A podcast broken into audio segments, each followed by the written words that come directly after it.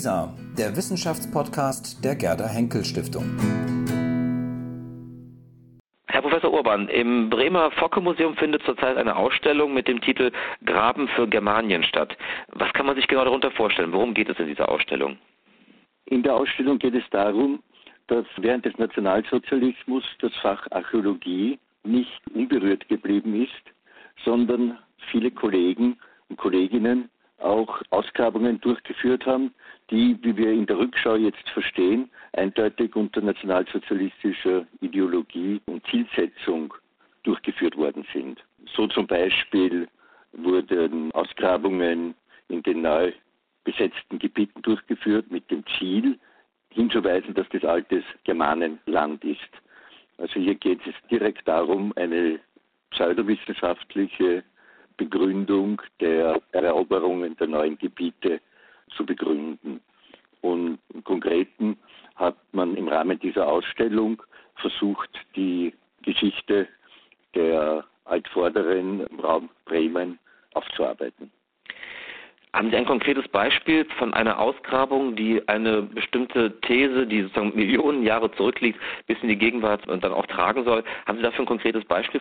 Also die Aktivitäten, die zum Beispiel Professor Werner von in dem neu gegründeten Institut in der Universität Straßburg durchgeführt hat. Diese Ausgrabungen, also im heutigen Elsass-Lothringen, die hatten den Sinn, hier direkt Gebiete als altes Germanenland durchzuführen sind also verschiedene Ausgrabungen gewesen, wo Grabfunde gemacht worden sind und dann auch dementsprechend veröffentlicht worden sind mit diesem Hinweis. Hier gab es also nicht nur Ausgrabungen, sondern sogar eine Institutsgründung, ein Lehrstuhl wurde eröffnet mit diesem Ziel. Gab es auch in Richtung Osten eine Art Kontinuität, die versucht wurde gegen die Völker Osteuropas? Richtung Osten kam es weniger dazu. Hier gibt es einen Wiener Kollegen, der an und für sich diesen Auftrag beinhaltet hat. Das war Kollege Hantscher, der war an und für sich politisch relativ unbedeutend, hat aber eben aufgrund seiner Erfahrungen aus dem Ersten Weltkrieg und in der Folge Erfahrungen mit Ausgrabungen in Russland. Und der wurde in der nationalsozialistischen Zeit freigestellt von vielen Diensten etc. an der Universität Wien, weil er eben hier die Forschungen für diese neu zu eroberten Gebieten vorzubereiten hat. So hat das immer gelautet in den Unterlagen. Wie war es möglich, dass man die Ergebnisse einer wissenschaftlichen Ausgrabung politisch instrumentalisieren konnte? Sie haben sich ja jetzt sehr intensiv beschäftigt mit der Geschichte, vor allem des Instituts für Ur- und Frühgeschichte in Wien. Wie kann man sich diese Verquickung vorstellen?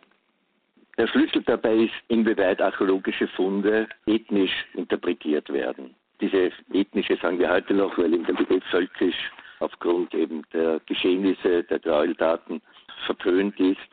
Die Interpretation archäologischer Funde mit antik überlieferten Stammesnamen kann leicht dazu führen, dass im populären Bereich und die nationalsozialistische Ideologie basiert in erster Linie auf diesem populärwissenschaftlichen Ansatz, dass man hier archäologische Interpretationen eben dann für Territoriumsansprüche verwendet oder missbraucht.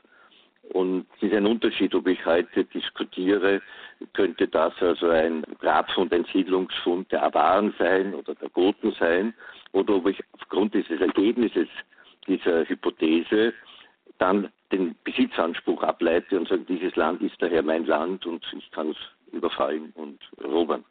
Das ist der eine Ansatz. Der andere Ansatz, der sehr stark Aufschwung genommen hat, war eben die Suche nach dem alten Germanenland, nach den Urgermanen.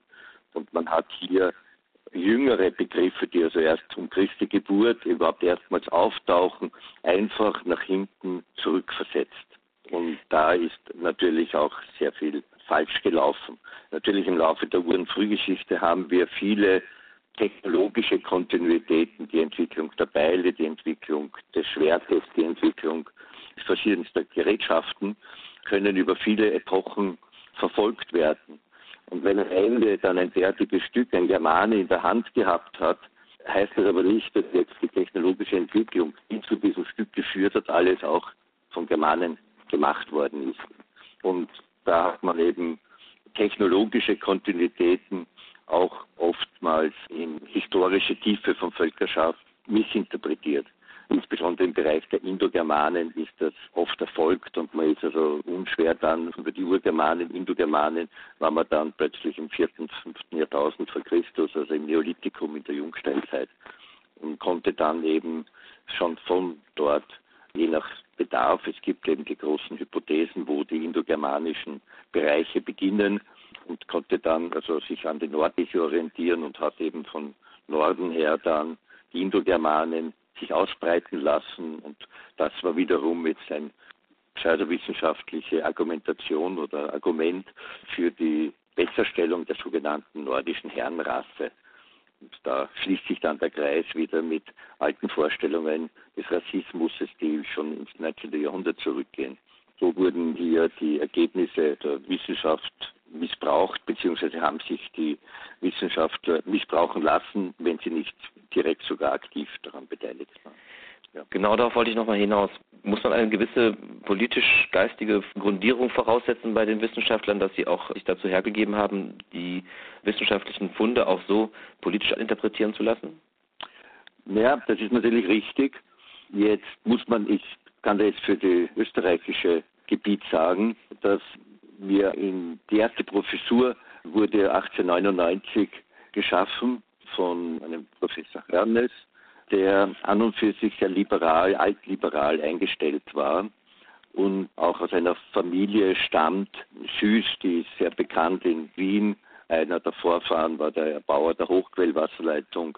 Die waren politisch sehr engagiert, noch in der Monarchie, aber waren daher sehr offen, offen für Evolutionismus, linke Politik, wenn man so will, aber links ist im alten Sinne links, das heißt liberale Politik. Das sind Wurzeln, die noch zurückgehen, bevor oder gerade äh, wo die Startlöcher für den Sozialismus waren.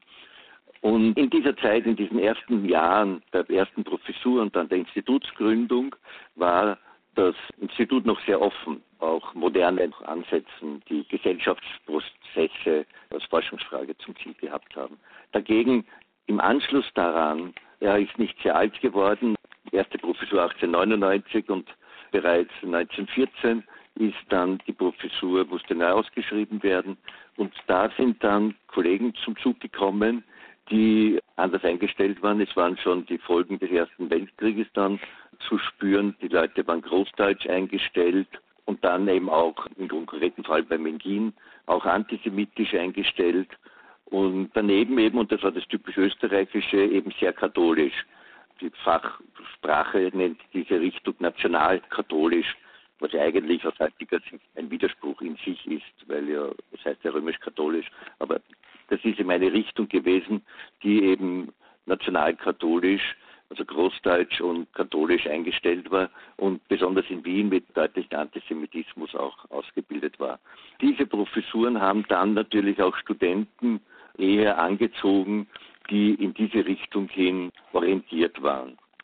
Und so kann man sich unschwer erklären, dass am Ende in der ersten Republik, in Österreich der ersten Republik, dann im Austrofaschismus, im Ständestaat, die Nähe zu nationalsozialistischen Ideengut sehr weit verbreitet war. Lässt sich dann ein Vergleich ziehen zwischen der Erforschung der Ur- und Frühgeschichte im damaligen Wien und in Berlin, also Österreich-Deutschland? Lässt sich das irgendwie vergleichen? War das sehr ähnlich oder gab es Unterschiede?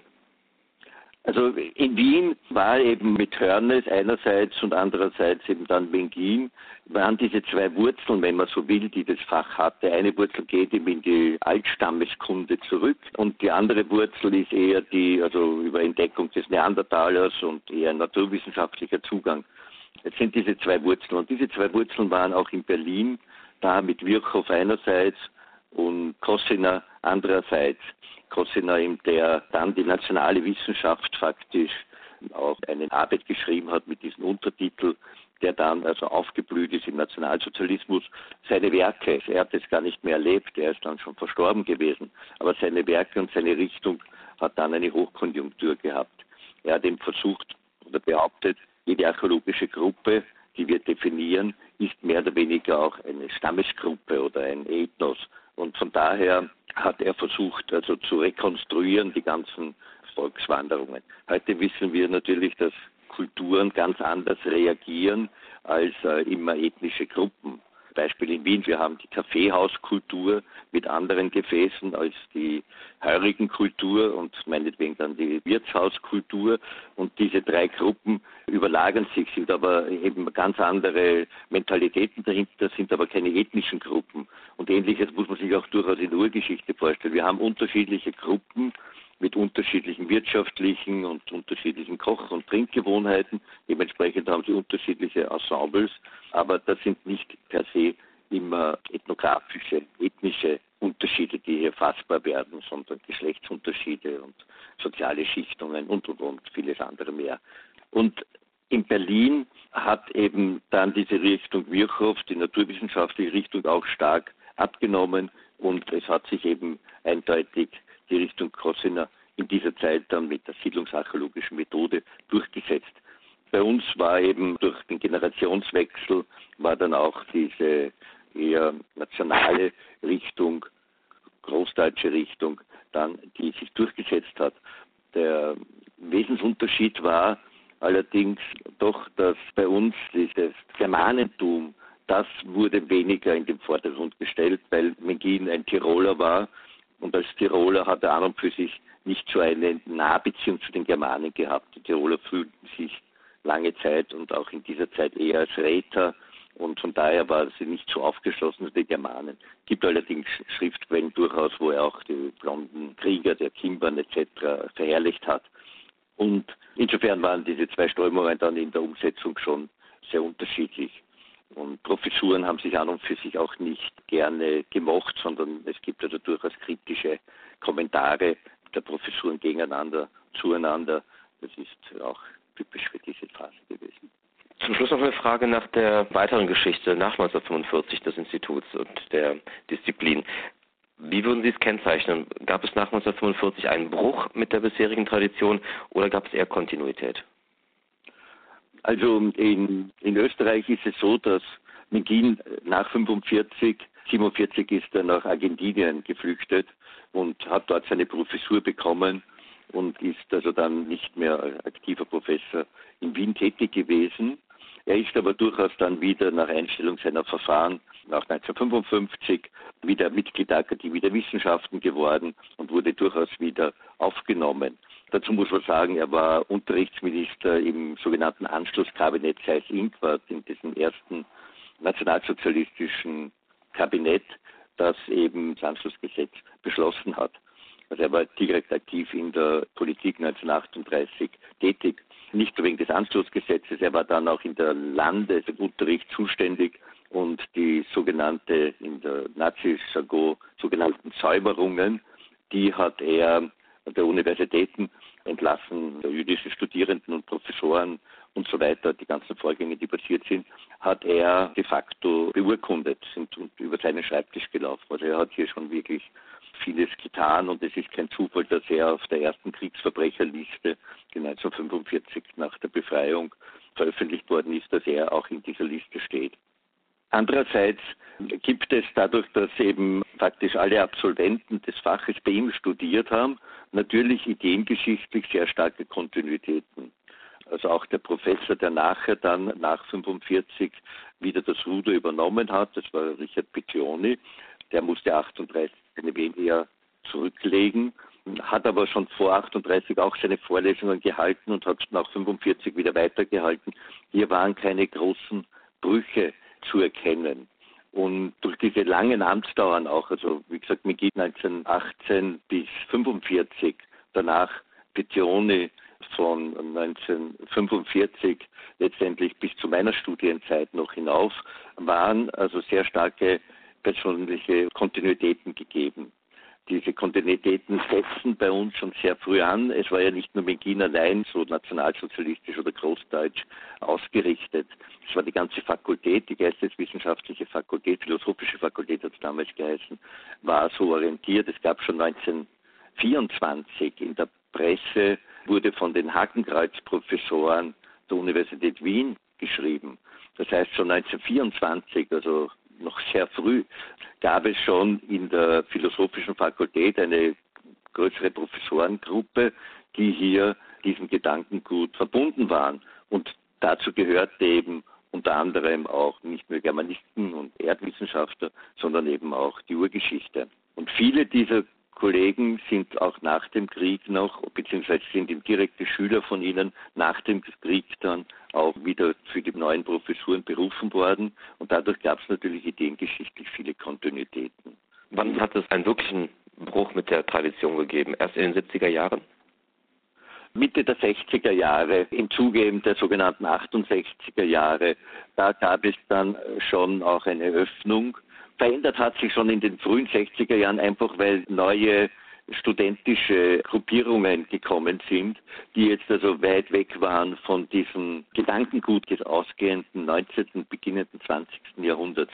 Die waren aufgeschlossener und es gab eigentlich dann das normale politische Spektrum, das wir in Österreich, ähnlich auch in Berlin, aber in Berlin natürlich eine Sonderstellung in dieser Zeit dann gehabt mit zwei Universitäten in den zwei verschiedenen Ländern, die hier auch Ideengut der, ja, heute würden wir sagen, der eher sozialistischen, sozialdemokratischen Geschichtsauffassung auch widerspiegeln, beziehungsweise eben auch dementsprechend Fragestellungen bearbeiten zur Sozialarchäologie, Social Archaeology, zu gesellschaftlichen Prozessen.